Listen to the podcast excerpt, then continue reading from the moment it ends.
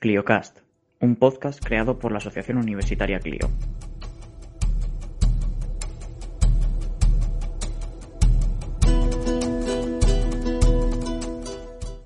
Hola a todos nuestros oyentes y bienvenidos a este podcast elaborado por la Asociación CLIO de la Facultad de Filosofía y Letras de la Universidad de Valladolid. Mi nombre es Diego Herrero y en el día de hoy tenemos con nosotros a Juan Rebollo. Juan Rebollo Botes se licenció en Historia por la Universidad de Salamanca en 2012, complementando su formación con un máster interuniversitario en Historia Medieval. Actualmente se encuentra como contratado predoctoral en la Universidad de Valladolid, inmerso en la elaboración de su tesis entre lo islámico y lo castellano, las comunidades mudéjares en las fronteras de la corona de Castilla, la región de Extremadura. Sus publicaciones reflejan un interés por la minoría mudéjar en sus tierras natales extremeñas y del suroeste peninsular. A mayores, el profesor Rebollo es guía oficial de turismo, siendo miembro cofundador del colectivo Guías Historiadores de Extremadura. Es esta última faceta de su formación y de su actividad profesional la que más nos interesa de cara a esta entrevista. Juan, en la página del colectivo Guías Historiadores de Extremadura encontramos en primera plana el lema Déjate guiar por historiadores. Yo creo que constituye toda una declaración de principios. Mm, por favor, Juan, explícanos con mayor detalle qué es lo que propone vuestra asociación cuando se vale del concepto de guías historiadores. Bien, buenas eh, y muchas gracias por contar conmigo para participar en este podcast. Eh, sí, el concepto de guías historiadores va un poco más allá que el de guía de turismo en el sentido de que profesionaliza de alguna manera eh, lo que es la, formación eh, y la divulgación de la historia. Es decir, una ciudad patrimonial, pues que te la cuente un historiador, pues te da una perspectiva, un rigor que hace que, bueno, que la visita no sea una visita guiada turística al uso. Eh, y bueno, para ese concepto que hemos montado de guías historiadores, creemos en tres pilares fundamentales. Uno es la formación en historia, eh, otro es la investigación, la, dedicación propiamente dicha a la, historia, tanto en investigación como en divulgación. Y la otra, bueno, pues ser guía oficial de, turismo, tener el carnet de habilitación por la comunidad autónoma que sea. Sobre esto que dices, algunos colectivos de guías turísticos, eh, en cierto sentido similares al vuestro, podríamos decir, han tratado de presionar a las autoridades comunitarias para que autoricen a los historiadores de arte, en este caso, pero bueno, quizá también sería extensible a, otras formaciones relacionadas con el mundo de las humanidades, eh, que les autoricen, digamos, a trabajar como guías turísticos sin necesidad de contar con algún tipo de titulación a mayores o algún tipo de habilitación. ¿Qué opinión te merecen este tipo de iniciativas o de propuestas? Eh, bueno, yo no creo que haya una sola manera de ser guía de, turismo. Eh, creo que esta de guía historiador es solamente una más, pero hay tantas posibilidades de guía como de personas. Es decir, hay mm, eh, demanda de visita mm, rápida, corta y para hacer la fotografía panorámica de tal o cual ciudad y hay otro sector de la población que necesita pues más profundidad a la hora de conocer y no, y no solo de ver una, una ciudad, un yacimiento arqueológico o lo que sea. ¿no? Entonces, bueno, pues los historiadores del arte pues tienen un punto de vista determinado, los historiadores a secas pues tienen otro, los guías de turismo que han estudiado un ciclo de turismo o, la diplomatura o, grado de turismo pues tienen otro punto de vista y así, ¿no? Entonces yo creo que el, sector en este sentido es, muy amplio. Si es verdad que hay que tener un mínimo, en este caso te lo da la, la habilitación siempre y cuando, bueno, pues para obtener esa habilitación eh, haya unas pruebas, unos, pues, idiomas o de conocer un poco lo que es el, eh, el sector turístico, puramente dicho, ¿no? Yo creo que hay que tener unas nociones, porque tenemos en un mundo al final, bueno, pues, eh, que tiene una serie de características, ¿no? De las agencias de viaje, de los guías de ruta, de autobuses, de restaurantes, bueno, pues hay que tener quizás un, un mínimo conocimiento sobre ello también. hablando sobre esta cuestión, ¿no? De, tú, has dicho eso que hay una gran diversidad, ¿no? Es decir, hay lógicamente gente que quiere cosas distintas y por tanto se ofrecen cosas distintas. A día de hoy, ¿qué clase de entidades privadas dominan lo que es el panorama de lo que es el, turismo cultural, podríamos llamarlo de alguna manera, en nuestro país? Eh, sí, bueno, claro, aquí la cuestión está en diferenciar eso de, turismo y de cultura, que no siempre la frontera, bueno, siempre ha estado muy difusa en ese, en ese sentido, de hecho ayuntamientos que tienen a un concejal de turismo que da la casualidad que es el, concejal también de cultura y esto yo creo que es un problema eh, porque bueno podríamos entrar ahora un poco más en ello pero hay que hacerse la pregunta de qué es un museo si es un espacio eh, cultural o si es un espacio turístico Y en este sentido, bueno, pues hay, no sé, eh, patrimonio nacional, por ejemplo, por ponerte un ejemplo, ¿no? Bueno, pues tiene eh, los diferentes eh, monasterios, bueno, diferentes bienes patrimoniales que pertenecen a, al, bueno, que pertenecían en su momento a la corona, que pertenecen al, al, Estado, pues llevan una política determinada de, para hacer visitas, ¿no? Que tienes que tener pues, una habilitación especial, específica que, dan, que otorgan ellos. Por ejemplo, otro es la, la iglesia, ¿no? Para entrar en, en la Catedral de Toledo, por ponerte otro ejemplo, o en, los diferentes espacios patrimoniales que, que, pertenecen a la catedral, pues también hay que hacer una formación o una habilitación, que al final todo es dinero, ¿no? Pues pagar para que te den ese carnet y para, y para... Bueno, pues ese tipo de fundaciones controlan todavía muchos de esos bienes, bienes patrimoniales. Eh, pero como digo, la clave yo creo que está en diferenciar, porque no todo lo cultural lo podemos convertir en turístico. Eh, te pongo otro ejemplo y acabo. No se puede ir a, al campo de concentración de Auschwitz a hacerse un selfie solamente. ¿no? Esos espacios están ahí para y requieren una reflexión. Y bueno, pues no todo, no, no la, cultura no puede ser siempre meramente ocio. La cultura es algo más que eso, es lo que al ser humano del animal. Yo creo que después tendremos oportunidad sobre, sobre introducirnos en estas cuestiones, pero ya que has traído el ejemplo de, del campo de concentración de Auschwitz, yo tenía otro por aquí también interesante, porque sí, en buena medida lo que estamos hablando es diferenciar ¿no? lo que es lo cultural de lo turístico. Y al respecto de esta cuestión, merece la pena destacar las palabras de la Asociación Profesional de, Española de Historiadores del Arte, que en referencia a la legislación del Alcázar de Sevilla, eh, decían, y leo textualmente, porque en un espacio cultural con tanta historia y tan cargado de arte debe prevalecer por encima de la legislación cultural la legislación turística. ¿Qué opinión te merece este planteamiento? yo creo que eso es más pregunta que afirmación. Es decir, en caso de que esas dos legislaciones se contradigan en algún momento, pues debería prevalecer, entiendo yo, ¿eh? no sé, eh, la legislación cultural sobre la turística.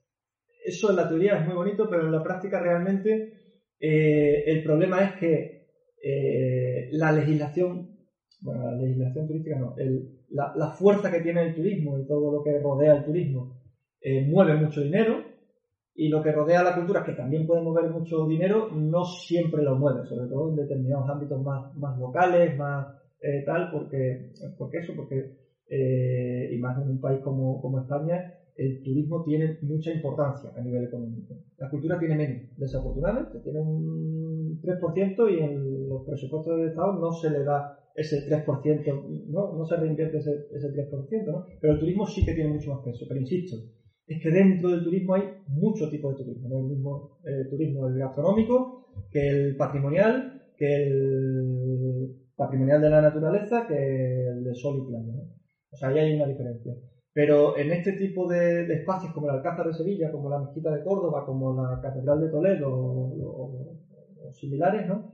Eh, creo que siempre tiene que prevalecer em, lo cultural por encima de lo, turístico, porque entre otras cosas eh, revierte, es rentable desde el punto de vista eh, cultural, social, para, para, la sociedad, no solamente desde el económico. Sí, esto bueno nos llevaría a hablar de esa rentabilidad social de la cultura, que es algo de lo que también habláis en vuestra página. Pero antes, y ya para acabar, digamos, esta sección introductoria, eh, después de todo lo dicho, estoy seguro de que alguno de nuestros oyentes, que a lo mejor está cursando alguno de estos grados relacionados con las humanidades o que muestra interés en el tema, quizás esté interesado en, introducirse o, bueno, por lo menos acercarse a este mundo de los guías turísticos. Entonces, en una dimensión un poco más técnica y para los posibles interesados, ¿cómo conseguir la acreditación de guía oficial de turismo? Pues esto también tiene multitud de, posibilidades y, una problemática también bastante, bastante palpable, porque cada comunidad autónoma tiene su propia legislación sobre esto, no es algo a nivel nacional, y esto hace que mientras que en una comunidad pues se exija hacer un examen eh, de conocimiento sobre el patrimonio de esa comunidad, eh, sobre un poco el mercado turístico, también sobre idiomas y demás, un idioma, dos, eh, con un B1, con un B2, bueno, independientemente del nivel.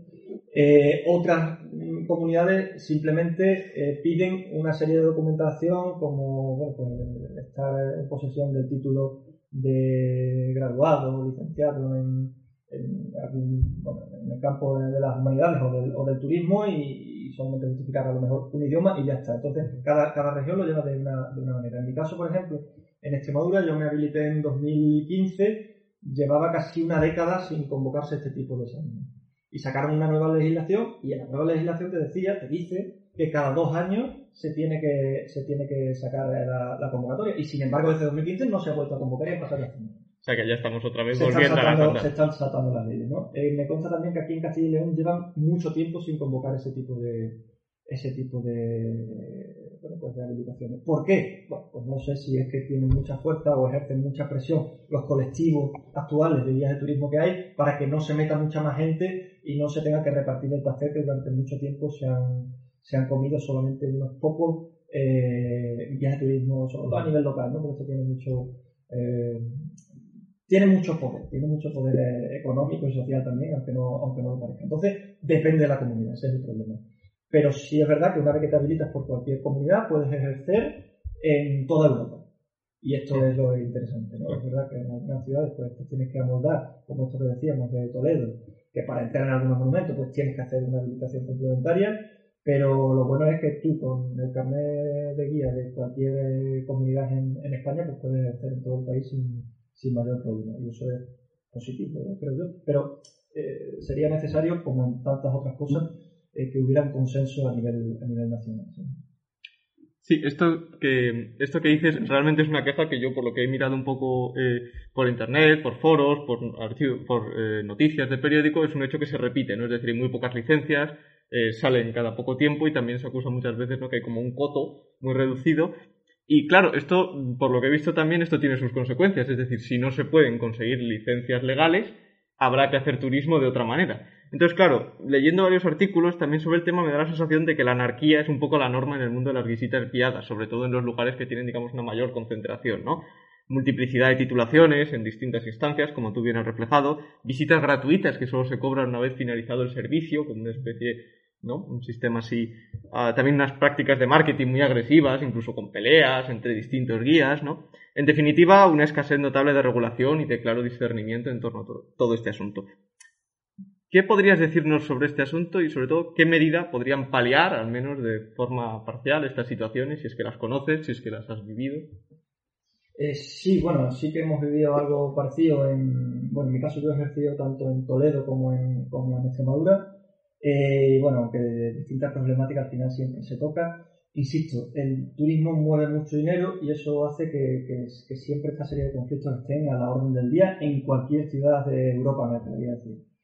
Hay que diferenciar eh, varias cosas, pero por un lado, por ejemplo, lo que se habla hoy mucho, el tema del, del, free tour, es decir, que tú, eh, dependiendo de cómo de contento quedes con esa visita, pues le das eh, un determinado dinero al, final de la misma.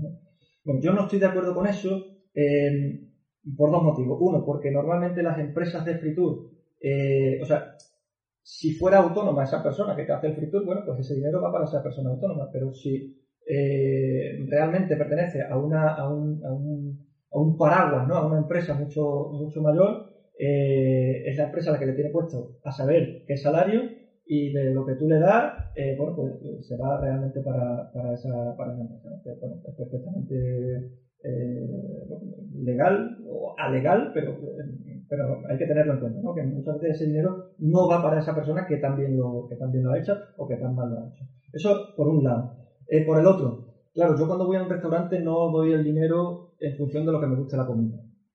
Entonces, eh, eso de alguna manera creo que desprofesionaliza el sector. Al guía de turismo siempre se ha dicho, incluso en los viajeros del siglo XVIII y XIX, que es una especie bueno, pues de, de Cicerone que le das cuatro, una, cuatro duros, ¿no? Una propinina de nada y, te enseña los cuatro restos arqueológicos que hay por allí, ¿no? Y todavía se sigue, sigue pesando mucho eso sobre el guía de turismo. El guía de turismo no es un simple comercial, hay una formación detrás, o debería haberla.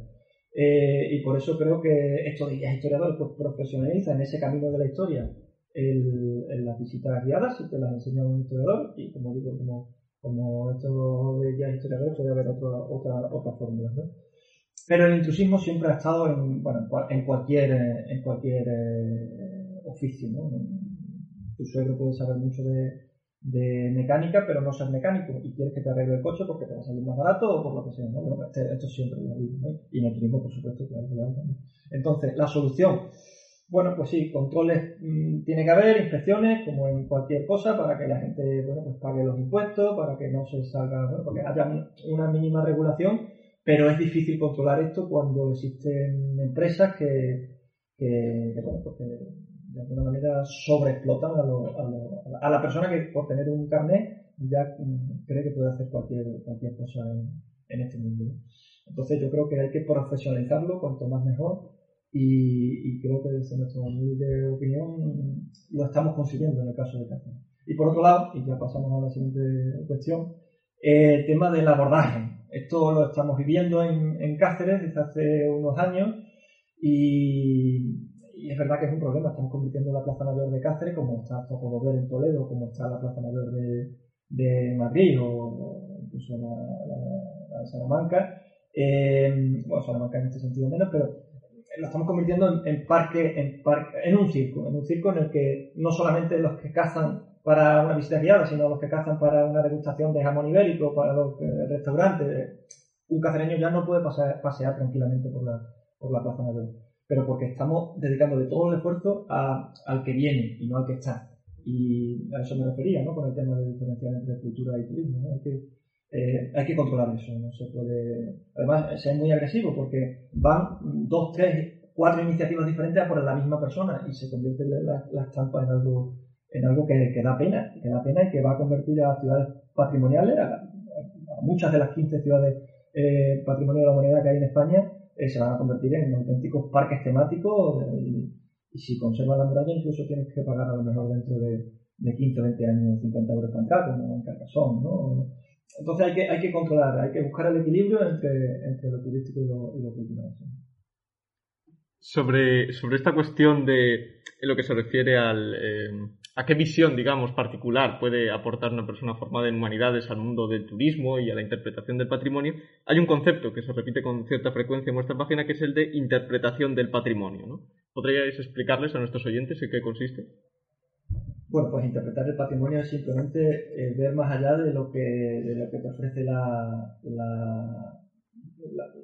tu propia visión, es decir, tu propia mirada sobre ese monumento sin, sin conocer nada. Te pongo un ejemplo. Tú entras en una, una persona no muy eh, formada en historia o en cultura cristiana, entras en una catedral y bueno, pues puedes decir, mira qué grande y qué bonito y qué fresquito se está, pero realmente, eh, pues si sabes mm, por qué eso es de crucería o quién era Santa Ana o, o cuatro nociones del Antiguo Nuevo Testamento o de la historia de la Iglesia en, en este caso en la península ibérica, pues obviamente el conocimiento será mucho mayor, el disfrute, el deleite, por supuesto, pero también el aprendizaje. Eh, interpretar es eso, ¿eh? no solamente leer un texto, sino saber qué está diciendo ese, ese, texto.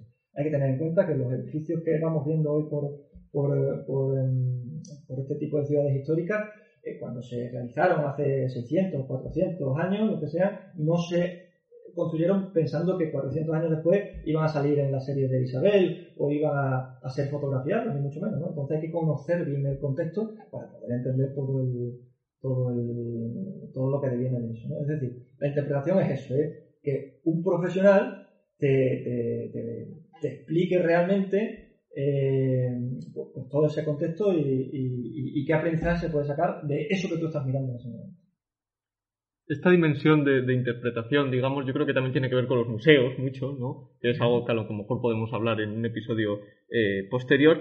Y yo creo que también es una de esas cosas muy propias del historiador, ¿no? Digamos que el historiador tiene una capacidad de devolver la vida algo que para el profano está muerto, ¿no? Es decir, unos restos, unas ruinas se pueden realmente... Yo es una, una especie de magia, ¿no? Que puede generar una gran impresión en la persona porque a partir de lo que, digamos, para, una, para un observador profano, podríamos decir, no significa nada, realmente tiene todo un trasfondo, ¿no? Que, desde luego eh, una persona tiene que tener una serie de conocimientos que ha podido adquirir por una o por otra forma, pero para devolver eso a la vida, digamos, ¿no?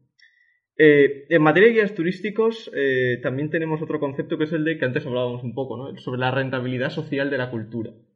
¿Qué es lo que queréis decir con, este, con esta expresión? Me refiero a que eh, bueno, estoy hablando principalmente de ciudades, pero también, por supuesto, en el ámbito, en el ámbito rural.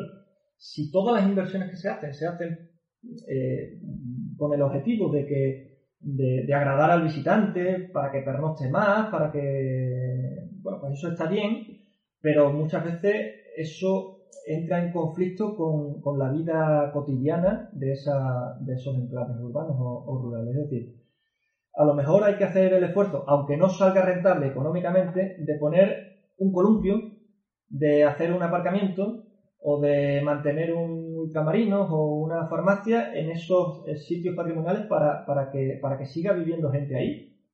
O meter cables para, ¿no? para el wifi o lo que sea, ¿no? Porque si esa gente se va, lo auténtico se pierde y entonces se convierte eh, eh, de manera práctica ese, ese lugar en un, en un, parque temático. Entonces me refiero a eso. Me refiero a que, a que hay que hacer intervenciones también para esa gente que vive allí. No solamente para el que viene, sino también para el que está. A los políticos se les llena la boca de decir, hemos abierto una torre para, para, para el turista, para que el turista se quede dos noches en vez de una. Sí, no lo abres para, para el propio habitante de esa, de esa, de esa localidad. Entonces yo creo que ahí un poco el, tiene, que, tiene que cambiar la, la, visión que, la visión que tenemos, porque es que, insisto, es que si un bloque de piso eh, solamente, si viven eh, personas de toda la vida y, y, y, hay apartamentos turísticos, pues obviamente el que viene al apartamento turístico una o dos noches, bueno, pues si tiene que hacer fiesta, como es solamente un día, la va a hacer y eso perjudica al que está al lado. Entonces, eso hay que controlarlo. Eso hay que controlarlo en cualquier tipo de ciudad, en cualquier tipo de pueblo. Y, y de ahí viene pues la problemática que está viendo en Barcelona o en Madrid, ¿no? Con los apartamentos turísticos y, y en otra y en otras ciudades. Entonces, hay que, hay que tener claro eh, qué proyecto de ciudad o de pueblo queremos a largo plazo, no a cada cuatro años sobre, sobre el tema de Barcelona, que has citado como un caso paradigmático, ¿no? Luego al final del episodio recomendaremos un documental, no sé si lo conoces, de Bye Bye Barcelona. No lo sobre... he visto, no lo he visto. Y es precisamente una serie de vecinos y asociaciones, eh, también sale algún historiador, sobre lo que ha ocurrido en Barcelona en los últimos años, desde las Olimpiadas, desde el boom turístico, lo que está ocurriendo, y verdaderamente es desgarrador porque tienes, digamos, la visión de los vecinos, ¿no? Ves como, pues, donde ellos han, han residido toda su vida, lo que es su hogar, cómo se ve convertido pues en una especie de Venecia, ¿no? En una suerte de centro comercial y verdaderamente es eso, ¿no? Ver cómo ese impacto del, de que tiene el turismo sobre las poblaciones y de, de, forma que lo que, que lo que era de todos, digamos, lo que era un patrimonio compartido, pues se ha convertido en privativo y, y solo se orienta, en efecto, hacia, hacia los turistas. Es un documental interesante que también dejaremos en nuestra página web para la persona que esté interesada. Le, le puede echar un ojo sobre todas estas cuestiones. También, yo creo que todo esto, ¿cómo crees que encaja todo esto que estamos hablando dentro de esa idea del turismo de calidad? ¿no? Se dice mucho, el turismo de calidad frente a lo que sería el turismo masivo, que es lo que, sea, lo que se viene practicando en España ¿no? desde, que, desde que empezaron a llegar turistas eh, números importantes. ¿Cómo crees que encaja estas iniciativas como la vuestra dentro de esa idea de un turismo de calidad? Claro. Eh, a ver, eh, también aquí se pueden, se pueden hablar de, de múltiples aspectos, pero eh, el turismo de calidad versus turismo de cantidad se refiere normalmente, ¿no? Los que hablan de estos temas a que, bueno, pues que no hace falta atraer a tantos visitantes, sino menos visitantes, pero que, que se queden más noches, que se gasten más dinero, o que, o que bueno, pues eh, participen de toda, de la oferta que hay en esa, en esa ciudad. Claro, eso en teoría está muy bien, pero no todo el mundo puede permitirse quedarse cuatro noches o, que, o, gastarse el dinero en, en, un restaurante de, cuyo menú vale 30 euros en vez de 10, ¿no? O sea, no todo el mundo puede hacer eso. O sea, hay que partir también de, hay que tener eso, eso claro. ¿no? Pero también hay que ser conscientes de que las ciudades no tienen, o sea, que el crecimiento ilimitado no existe. Y por muchas ofertas hoteleras que hagas en una ciudad de 100.000 o 150.000 habitantes, llegará un momento en el que, en el que no sea sostenible. Y aquí ese concepto de sostenibilidad eh, es esencial. Pero hay que exigírselo también a la persona que viaja. No todo el peso tiene que caer en, en, la gestión de esa, de esa, ciudad o de esa región o de ese territorio. Eh, la persona que viaja también tiene que ser consciente de, de, del impacto que sufre el, el, habitante local por la llegada de esa, de esa persona. Mm, vamos al ejemplo más evidente que quizás el de Venecia. Uh -huh. Venecia recibe muchos habitantes, Venecia, los censados en Venecia son 50.000 habitantes, o sea, es una ciudad como, como, como Segovia, ¿no? Eh, pero realmente la cantidad de gente que hay diariamente en Venecia pues es infinitamente mayor. Solamente uno de cada tres eh, personas que están en Venecia eh, es habitante de Venecia. O sea, se calcula que 150 o 200 mil eh, personas conviven más o menos en, en, en, Venecia. ¿Por qué? Entre otras cosas por los cruceros, ¿no? Los cruceros lo que hacen es, llegan, están hablando pronto, ¿no? Eh, un cuarto de hora en la, ciudad y, bueno, dejan suciedad, dejan ruido, eh, si acaso se compran un pin y, poco más, ¿no? Las ciudades que están cerca de Madrid sufren también eso, Toledo, eh, Segovia, Alcalá de Henares, Aranjuez, La Granja de San Ildefonso, reciben mucho turismo, mucho turismo que no pernocta, hay restaurantes que solamente abren por la, por la mediodía, pero tú por la mañana ves Segovia lleno de japoneses y por la tarde-noche, bueno, pues una ciudad muy, muy tranquila, afortunadamente, ¿no? Eh, bueno, pues a esto me refiero con el tema del, turismo de, cantidad versus, turismo de, calidad. Hay que apostar por la calidad y no por tener, sí, estamos, eh, hay mucha gente trabajando en el, en el, sector turístico, sí, pero, pero ¿en qué condiciones, por ejemplo, está ese comercial o está ese, ese, ese camarero? Eh, ¿Por qué? Porque obviamente el menú es a, a, 7 euros, ¿no? o la visita guiada es a 4 euros. ¿no? Pues quizás hay que poner unos estándares mínimos eh, para que la gente valore también eso, porque la gente tiene que saber valorar eh, que, eso cuesta, cuesta un dinero, que no todo puede ser gratis o que, no todo puede ser barato. ¿no? Entonces, claro, es muy difícil ¿no? buscar ahí el equilibrio y sé que me estoy tirando muchas piedras sobre mi tejado, sobre el tejado del turismo, que es una de, de, uno de los caminos que yo transito, pero, pero creo que hay que ser lo más objetivo eh, eh, posible en este sentido. Y hay que pensar siempre en, que, la calidad cuesta algo más de dinero que, la, que, aquello que no lo tiene. Y además yo también pienso que todo esto de lo que estamos hablando son reformas necesarias, es decir, no son solo deseables, sino que en algunos lugares como Barcelona o como está diciendo el entorno de Madrid, se está llegando a puntos casi de insostenibilidad, ¿no? No sé si en Cáceres también eh, estamos llegando a esos niveles, pero casi un punto de no retorno, es decir, ya hay que tomar medidas, ¿no? Con cierta, con cierta celeridad. Sí, bueno, en Cáceres esto todavía no sucede porque Extremadura en este sentido, bueno, pues va unos años por detrás, ¿no? Eh, eh, con respecto a, otras otras regiones, a otras ciudades más, eh, de, más impacto, ¿no? Mucho más conocidas, como Sevilla, como Granada, como Córdoba, como Toledo, o Segovia o Salamanca. En este caso Extremadura va un poquito por detrás, pero bueno, se va encaminando a eso. Se va encaminando a eso, entre otras cosas, porque no se aprende de los errores que se han cometido en otras en otras regiones. Y, por ejemplo, el, turismo, no sé, el turismo asiático, ¿no? Que es el turismo que, muchas veces se, tiene por más por más eh, masificador o, cruel en, muchas en muchas ciudades de Europa. En el caso de Cáceres, en Cáceres todavía se ven pocos asiáticos, algunos más en Mérida, porque Mérida entra dentro de la ruta de Lisboa a Sevilla. Es decir, si va de Lisboa a Sevilla, pues pasa el Teatro Romano de Mérida y, duermes en Sevilla o, viceversa. ¿no? O sea, en este sentido, en Extremadura sí está ocurriendo un poquito más en, en Mérida, que, aunque es una ciudad la mitad de pequeña que Cáceres, pero es una ciudad que, bueno, el Teatro Romano atrae, eh, como monumento principal de Extremadura, atrae a mucha más gente. Pero, pero, pero ya te digo que los pasos que se están dando eh, van camino de eso, de convertir a la, la ciudad en extraordinario patrimonio eh, que, tiene, que tiene Cáceres en su recinto intramuros a convertirlo en un parque temático si, si no se toman medidas adecuadas en este sentido. Ya como colofón a esta sección en torno a lo que es el turismo y a su impacto y al papel que digamos tiene el historiador en todas estas cuestiones, me gustaría plantearte, Juan, lo que es la, típica discusión ¿no? sobre lo que es el turista y el viajero. ¿Cómo definirías al viajero y qué medidas, digamos, podrían atraer a ese viajero que de alguna forma encarna esa idea de lo que es el turismo de calidad? Bueno, pues eh, de alguna manera todos somos turistas hoy en día, ¿no? Porque ya, por ejemplo, un viajero antes disfrutaba el camino. Nosotros ya no disfrutamos el camino. Cuanto antes lleguemos, mejor.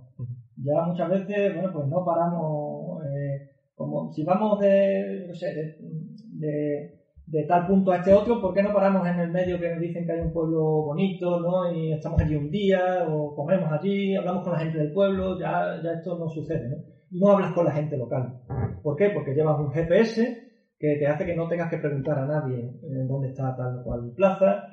Eh, y bueno, porque todo se ha convertido en mucho más, ¿no? Todo urgente, todo rápido, todo... Eh, esto es, eh, es un problema, claro. No sé qué estoy pensando, pero no, no me viene ahora el apellido de, un periodista, escribió un artículo en el país sobre estos aspectos, se llamaba Sergi, pero no recuerdo el, el apellido, decía que si el viaje no cambia a la persona, entonces solo turismo. Es una frase muy bonita porque yo tengo siempre ahí en mente los viajeros del siglo XVIII y del siglo XIX que venían, ingleses y franceses principalmente, que venían a España, ¿no? Por lo exótico, ¿no? la Alhambra, ¿no? La Alhambra, ¿no? La Alhambra, eh, los cuentos de la Alhambra, de Washington Irving y demás. Eh, claro, eso tenía un impacto en la sociedad, o sea, no solamente en esa propia persona, sino también en la sociedad que recibía los escritos de esa persona. Ya no todo, obviamente, no se puede, ¿no? No todo viajero escribe la, la, experiencia que ha tenido en el, en el viaje. Em, el turista viene, hace una foto, eh, se toma una cañita eh, y, poco más. Todo rápido y bueno, no hace falta eh, conocer sino ver para el turista. El viajero va mucho más allá, ¿no? El viaje en sí es una experiencia que normalmente cambia, que tiene que tener algo de aprendizaje, si no, si no realmente es solo, es solo turismo. Entonces, bueno, ahí está el, la, frontera también muy difusa, pero yo creo que, que hay que apostar por, por, tener más, más, nociones de lo que significa un, un viaje, ¿no? De, lo, de. Cuando la gente dice, no, yo he estado en, en, en, Viena porque hice una escala de un avión. Bueno, eso no es estar en Viena. ¿no? Eh, me refiero un poco a esto, ¿no? a, que, a que lo rápido que tenemos en esta sociedad y que, y que se nos mete por, todo, por todos sitios. Es igual que la comida, ¿no? no es lo mismo disfrutar la astronomía de un sitio o coger un bocadillo en el supermercado y comértelo en, una, en, un, en un banco, ¿no? a eso me refiero. ¿no? Luego hay, entre medio, entre el turista y el viajero, hay infinidad también de matices. De, matices también es que eh, es interesante la idea del viajero porque, como tú bien has dicho, ¿no? Bueno, has puesto el ejemplo, ¿no? De estos, eh, de estos británicos que venían a España, porque realmente el turismo puede tener un impacto positivo, incluso en las sociedades de emisión, podríamos decir, más allá del económico, ¿no? Es decir, ese descubrir otros mundos, como puede, pues, desde luego, tener toda una serie de beneficios sociales y culturales que no se contemplan en una nómina de cuántos pasajeros han desembarcado en este, en este crucero, ¿no? Y eso yo creo que también está bastante relacionado con la historia, porque si algo hace la historia es descubrirnos que otros mundos son posibles, que otras formas de vida son posibles, son válidas, y de esta forma también contribuye eh, pues a la tolerancia y a entender nuestra sociedad y a entender al otro de, de, una forma interesante. Y eso creo que también se relaciona con algo que decís en algunos de vuestros publicaciones eh, en, la página de guías sobre el papel del guía turístico como embajador. Sobre todo, eh, bueno, en tu caso estás, en, tu caso, Extremadura y sobre todo mirando a Portugal, ¿no? Todo ese suroeste, ese vecino olvidado, ¿no? Entonces, mm, lo que quiero decir es hasta qué punto se podría emplear, digamos, ese legado patrimonial y artístico compartido y, el, conocimiento que él tiene historiadores y guías turísticos para acercarnos al, a nuestro vecino portugués. Bueno, en mi caso particular, claro, yo vivo a caballo entre, entre Extremadura y, Castilla y León, pero cuando ejerzo de guía en, en, Extremadura, yo siempre digo que tengo la suerte de poder ser embajador sin salir de la tierra que estoy enseñando, ¿no? Eh, porque hay muchos tipos de embajadores, ¿no? El que está en Bruselas o el que está en, en cualquier consulado, en cualquier tal, pero, pero yo me refiero a eso, a que eh, a mí lo que me apasiona es la historia, y en particular la historia de Extremadura, por el simple y mero hecho, bueno, la historia de la península ibérica, a mí me apasiona la historia de todo el Mediterráneo y, demás, pero en el caso de Extremadura, como es tan desconocida, pues parece que tengo cierta responsabilidad en darla a conocer, ¿no? Cosa que no pasa a lo mejor en otras regiones mucho más pobladas o que tienen un desarrollo eh, historiográfico y demás mucho, mucho más de, mayor recorrido, ¿no? Entonces, eh, en ese sentido es muy, es muy gratificante el poder eh, hacer lo que te gusta. Desafortunadamente no todo el mundo trabaja en lo que, en lo que le gusta. Y luego con la cuestión de Portugal, eh, yo creo que es básica también. O sea, en España y Portugal se han, se han mirado de espalda, es decir, no se han mirado eh, desde la guerra de restauración, de restauración portuguesa en el siglo XVII hasta, hasta, hasta el siglo XX, como quien dice, ¿no? Y eso ha perjudicado a las regiones fronterizas, el caso específico de Extremadura y Alentejo, ¿no? Han sido los, patios, los, patios traseros de, de Madrid y de Lisboa y, prácticamente, bueno, pues hasta el siglo XX no se han mirado a la cara. Entonces, ahora que estamos en, otro, en, otra, en otra fase, eh, en la que nos miramos, en la que ya no hay aduana, en la que ya no hay contrabando, en las que, en las que bueno, pues la frontera es muy permeable, pues hay que conocerse y reconocerse el uno en el otro, porque, entre otras cosas, un habitante de, de Valencia de Alcántara eh, no podía vivir sin el habitante de Marbao. ¿Por qué? porque bueno, el comercio, los lazos de parentesco, eh, todo estaba, estaba, es una franja más que una raya. Eh, y, en este sentido, conocer la historia común que tienen Portugal y España, o Extremadura y Alentejo y región centro, yo creo que eso es muy positivo, a nivel cultural, pero también a nivel económico, a nivel político, a nivel lingüístico incluso, creo que sería muy positivo, ¿no? Que la segunda lengua de Extremadura fuera el, portugués, ¿no? Y que no pensáramos siempre que para coger un avión hay que irse a Málaga, está más cerca de Lisboa, ¿no? Independientemente de que tengamos más facilidad, eh, que no hay frontera lingüística con Málaga y, y si quizás lo hay con Lisboa. Entonces yo creo que hay que trabajar en ese sentido y nosotros eh, tenemos un, proyecto de largo alcance eh, para bueno, pues hacer rutas transfronterizas, para dar charlas en uno y otro lado de la raya sobre uno y otro aspecto de la historia eh, común, porque, bueno, desde época prehistórica, Extremadura es una región atlántica, en el sentido de que hay frontera orográfica con Castilla y León, es decir, con la región del Duero, hay una, una, frontera orográfica de menor altitud, pero también con el Guadalquivir, Sierra Morena, y luego los montes de Toledo que se separan de Castilla la Nueva. Con Portugal no, con Portugal hay una raya política.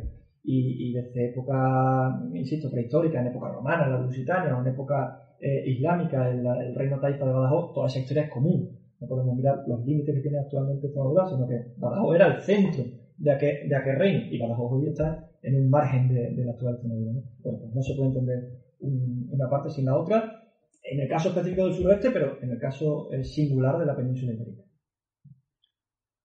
Para centrarnos un poco en esta cuestión de Extremadura de la que estamos hablando, mm, recuerdo como, bueno, en una, reseña, ¿no? que escribió una de estas reseñas online, a una visita que, que reorganizaste en Trujillo en 2017, una familia expresaba todo lo que había significado para ellos esa visita y formulaba la promesa de volver a Extremadura para seguir descubriéndola. ¿Acaso son este tipo de iniciativas una forma de devolver a regiones periféricas y olvidadas por el centro como Extremadura, pero bueno, también a lo mejor como Castilla, ¿no? Propiamente, eh, donde aquí estamos, una vitalidad económica y un dinamismo notable? Claro, este es otro, otro objetivo, objetivo principal que nos proponemos nosotros y que, y que se puede extender a, gran parte de España, ¿no? El tema también actual de la despoblación rural y de todo esto eh, hay que ser conscientes, a mí me gusta decir, también en, las clases, cuando hablamos algo de arqueología o de yacimientos arqueológicos, que esos yacimientos arqueológicos, eh, pues un día estuvieron habitados y tuvieron cierto, cierta época de, esplendor, pero que luego desaparecieron. Si sabemos las causas por las que, por las que desaparecieron, podemos evitar quizás la despoblación de muchos pueblos actuales. Eh, claro, la despoblación de muchos pueblos actuales eh, si no tienes a menos de media hora la capital de provincia donde tengas un hospital al cual acudir si, se necesita, o no tienes un atractivo turístico, histórico, arquitectónico, natural, que atraiga a esa población, pues eso desaparecerá. ¿Qué quiero decir con esto? Extremadura es una región rural, Extremadura no tiene ninguna gran ciudad, no tiene ningún imán que ejerza ese magnetismo social como puede ser Sevilla, Valencia, Bilbao, Madrid, Zaragoza o, Barcelona, incluso de alguna manera aquí, aquí Valladolid. ¿no? Eso no lo tiene Extremadura. Extremadura es rural principalmente. Entonces, eh, las regiones rurales, desde el punto de vista patrimonial, tiene que estar muy bien coordinado todo, todo lo que se haga para que la, la, marca, es decir, para que las promociones, el marketing que se haga sea lo más riguroso y acertado posible. No se puede ir a Fitur todos los años con, una, con un proyecto diferente este año astroturismo, el otro año la dehesa, el otro año la Semana Santa. No, hay que tener una, idea, un proyecto medianamente claro. Extremadura puede ir la gente a aprender historia de América. ¿Por qué no se hace un museo grande de historia de América, de historia de la conquista con Hernando, con Hernán eh, Cortés, con Francisco Pizarro, con Orellana, Valdivia, Pedro Alvarado, lo que sea, ¿no? Bueno, Portugal es otra, es otra, es otra riqueza en este caso de Extremadura. Pues cada región cada pueblo tiene un, punto fuerte. Eh, hay que conocerlo para, poder actuar sobre él. Entonces, yo sí que creo que este tipo de iniciativas culturales y también turísticas eh, puede revertir en, algo muy positivo para, los entornos que, caminen hacia la despoblación inexorablemente. Además de lo que es la dimensión, digamos, digamos, eh, todo el beneficio que podría traer, como dices, ¿no? La llegada de, gente de fuera también es interesante, mm, digamos, la dimensión para la gente que vive en la propia ciudad, ¿no? Leyendo en, vuestra página decís, el ciudadano cacereño en su vida cotidiana recorre calles, avenidas y plazas, las ve pero no las mira. Las conoce pero no las descubre. Frecuentemente ignora el porqué de su nombre y lo que allí existió antes de su urbanización. Quizás eh, todo esto que venimos hablando de cómo mostrar lo cotidiano, ¿no? Como, como ponerlo en valor, que se dice ahora mucho, ah, en las circunstancias presentes en las que se desaconseja viajar, eh, desplazarse ¿no? lejos de donde uno vive, quizá pueda ser una buena alternativa, es decir, a la propia gente que viva que se conviertan en turistas, digamos, en su, en su propia ciudad. Tradicionalmente se nos ha llenado la boca de decir, oh, me voy a Londres, qué bien, oh, a Londres, no sé qué. Dos días, tres días. Y no conoce el Parque Nacional de Montfort, ¿no? No conoce aquí las Ribas del Duero, no conoce eh, la Laguna Negra. Eh, a ver, eh, para conocerse a uno mismo hay que conocer el sitio en el que, en el que vive. La pregunta es si se quieren las personas conocer o no se quieren, no se quieren conocer. ¿no? ese, es que no es turismo eso, eso es cultura de proximidad.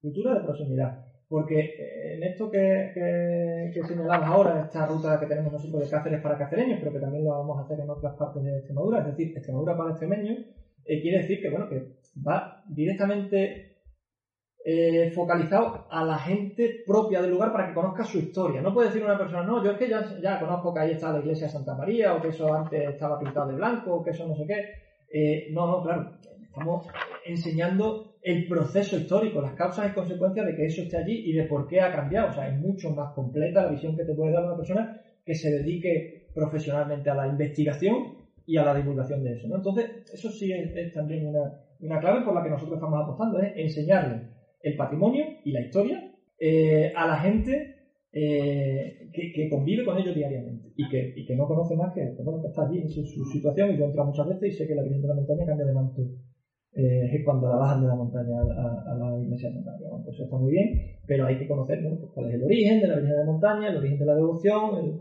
por qué eh, este o, este otro milagro tienen base histórica o no, ¿no? Todas esas leyendas que también ahora están mucho de moda. Nosotros hacemos también este tipo de rutas de, leyendas y curiosidades, pero siempre explicando qué pozo de realidad puede tener esa, esa leyenda, porque alguna la tiene. No quedándonos en la, en la leyenda y ya está, porque la historia no es un cuento.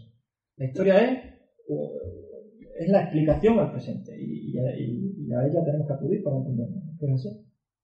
Claro, sobre esta cuestión también, a veces yo, por ejemplo, sé casos de, con todo esto de la red sefarad, de, sinagogas y, digamos, atraer ese turismo que también podríamos decir de calidad, ¿no? Sí que soy consciente de que ha habido excesos, en algunos casos intentando mm, convertir parte patrimonio que realmente es hispanogodo propiamente, tratar de convertirlo de alguna manera en patrimonio judío para intentar atraer ese turismo, ¿no? Eso, eso que dices de lo mítico. Claro, hay que tener cuidado, ¿no? Porque se corre el riesgo de, pasarse intentando hacer cierta cosa con una, claro visos de, rentabilidad económica, pervertir eh, un legado patrimonial. Claro, aquí el humanista eh, tiene mucho que decir historiador principalmente, porque si trabaja realmente, como tiene que trabajar un historiador, con la fuente, bueno, pues las fuentes llegan hasta aquí, todo lo demás, pues son hipótesis, son conjeturas, ¿no? Es una argumentación más, menos fundamental. Eh, aquí está, aquí está una, una, diferencia entre el historiador, el guía historiador, o el guía que se aprende las cosas en, en cuatro, en cuatro folletos turísticos, ¿no? Eh, el alcance, que, la visión que te puede dar de, ese hecho patrimonial el, el, historiador siempre va a ser mucho más completa y me atrevería a decir que, honesta, porque el historiador sabe que no existe la verdad, que, la verdad es solamente un punto de vista, ¿no? Y que cada uno tiene, tiene, tiene su verdad, ¿no? Porque no existe la objetividad. La documentación llega hasta donde llega. La fotografía antigua llega hasta donde llega, o sea, y las invenciones que se hacen, todo eso, se han hecho muchas, por ejemplo, con el tema judío, que, que tú aludías, se han inventado y reinventado muchísimas juderías. A cualquier pueblo al que vaya ya hay una judería porque hay cuatro casas allí antiguas. No, Siempre se ha dicho incluso que no, esto es eh, arquitectura judía. No, la arquitectura judía no existe. Más allá de la sinagoga o del mikveh, eh, no existe. Porque los judíos son castellanos, o portugueses, o aragoneses, y como tal participan de la misma tradición arquitectónica que los cristianos y los musulmanes que vivían con ellos.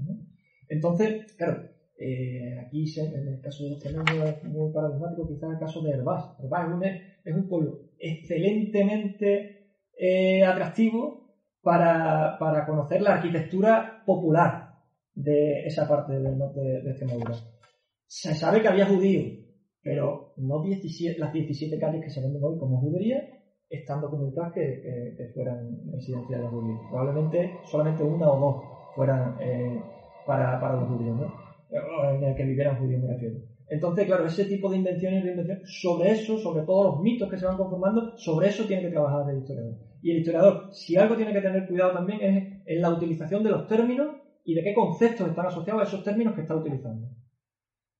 En el caso particular, ¿no? que es mi ámbito de especialización. No es lo mismo árabe que moro, que andalusí, que almohade, que musulmán, que bereber. Bueno, pues todo eso son matices quizás de la manera más, más, más divulgativa posible, eso tiene que llegar a la persona que te está, que te está escuchando.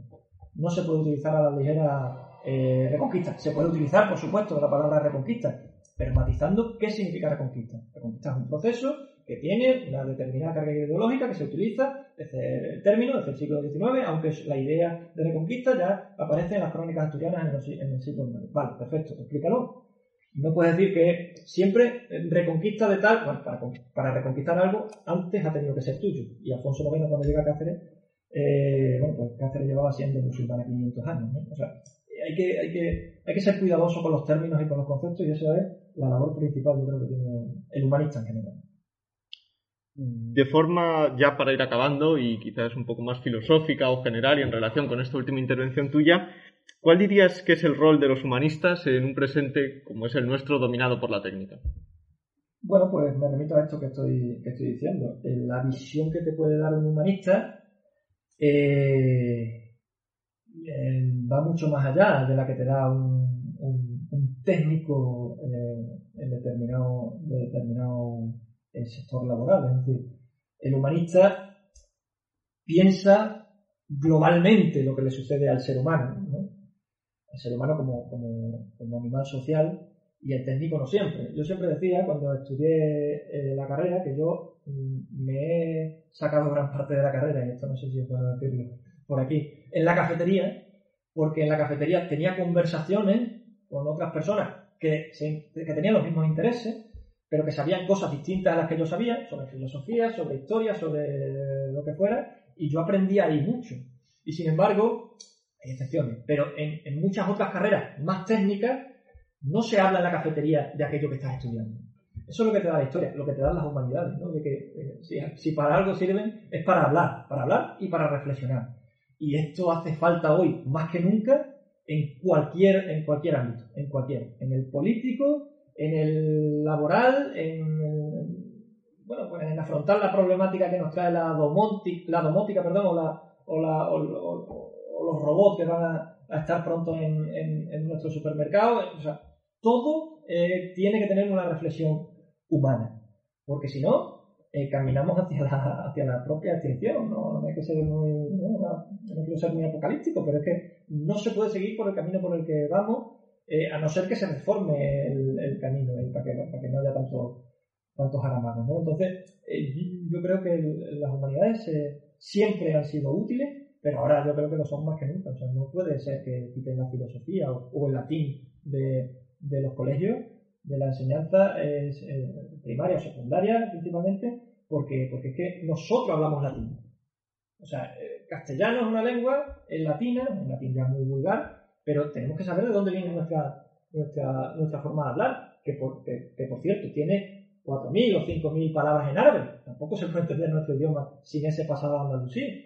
Eh, y no se puede entender nuestra cultura sin la filosofía griega, tampoco sin, sin, sin las nociones ¿no? del cristianismo o del judeocristianismo y tampoco eh, sin las influencias que vienen del, sur del Mediterráneo. ¿no? Entonces, todo eso nos hace entendernos mucho mejor para afrontar los retos que son numerosos que tenemos en el, en el futuro. El principal, el cambio climático quizás, pero, pero muchos otros. Es decir, las comunidades son esenciales, esenciales para la propia reflexión del ser humano, que es un animal que vive en sociedad. Si no viviera en sociedad, si viviera en un monasterio, bueno, pues aquel que está en el monasterio que haga lo que quiera. Pero como todo está interconectado, se necesita una reflexión un poquito más profunda. Siempre se dice que, hacen falta filósofos, que hoy los filósofos no tienen el impacto, los intelectuales no tienen el impacto que tenían hasta, hasta mitad del siglo XX. En la sociedad actual creo que hace falta gente que reflexione sobre, sobre la propia sociedad, en cualquier ámbito, insisto.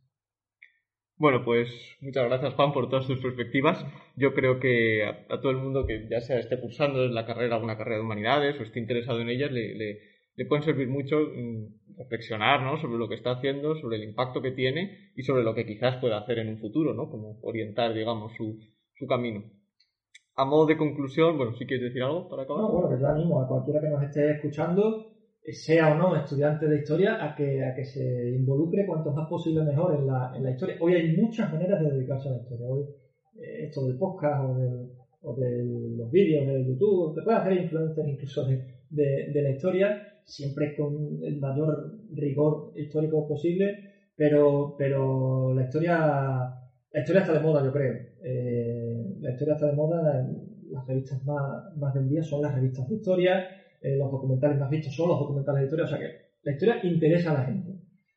Lo que pasa es que tenemos que hacer la manera, muchas veces pecamos los humanistas, los, que nos dedicamos a la humanidad me refiero, pecamos de no saber, eh, por ejemplo, esto de la tecnología, del marketing, ¿no? Pues eso lo dejamos un poco de lado porque nuestro ámbito de interés es otro. Pues, pues, combinando estas dos, estas dos maneras, creo que la historia eh, puede tener una, una mayor amplitud. Siempre la ha tenido, siempre la ha tenido, ahora tiene que tener eh, mucho más. Entonces, animo a cualquier persona que haga estas reflexiones, a que lea, sobre todo que lea. El leer tiene que ser como, eh, como el ir al, cuarto del baño. Te gusta o no, lo tienes que hacer, porque eso es lo que diferencia, insisto, al ser humano del animal. Muy bien, muchas gracias. Ya a modo de conclusión, pues nos gustaría recomendar a nuestros oyentes que se pasen por la página web de Clio en asociacionuniversi.website.com barra website, donde hemos colgado las referencias a algunos artículos de Juan sobre estas cuestiones, así como los enlaces a las páginas de divulgación histórica a la que nos hemos referido, y eh, dos documentales, ya hemos hablado, eh, Baila de Barcelona y Macbara. Los dos tratan un poco sobre cómo el turismo y la promoción urbanística, en el segundo caso, afectan al patrimonio y, bueno, el impacto que tienen ¿no? sobre el mismo. Gracias a todos por escucharnos y esperamos vernos en el próximo episodio. Un saludo de Diego Herrero.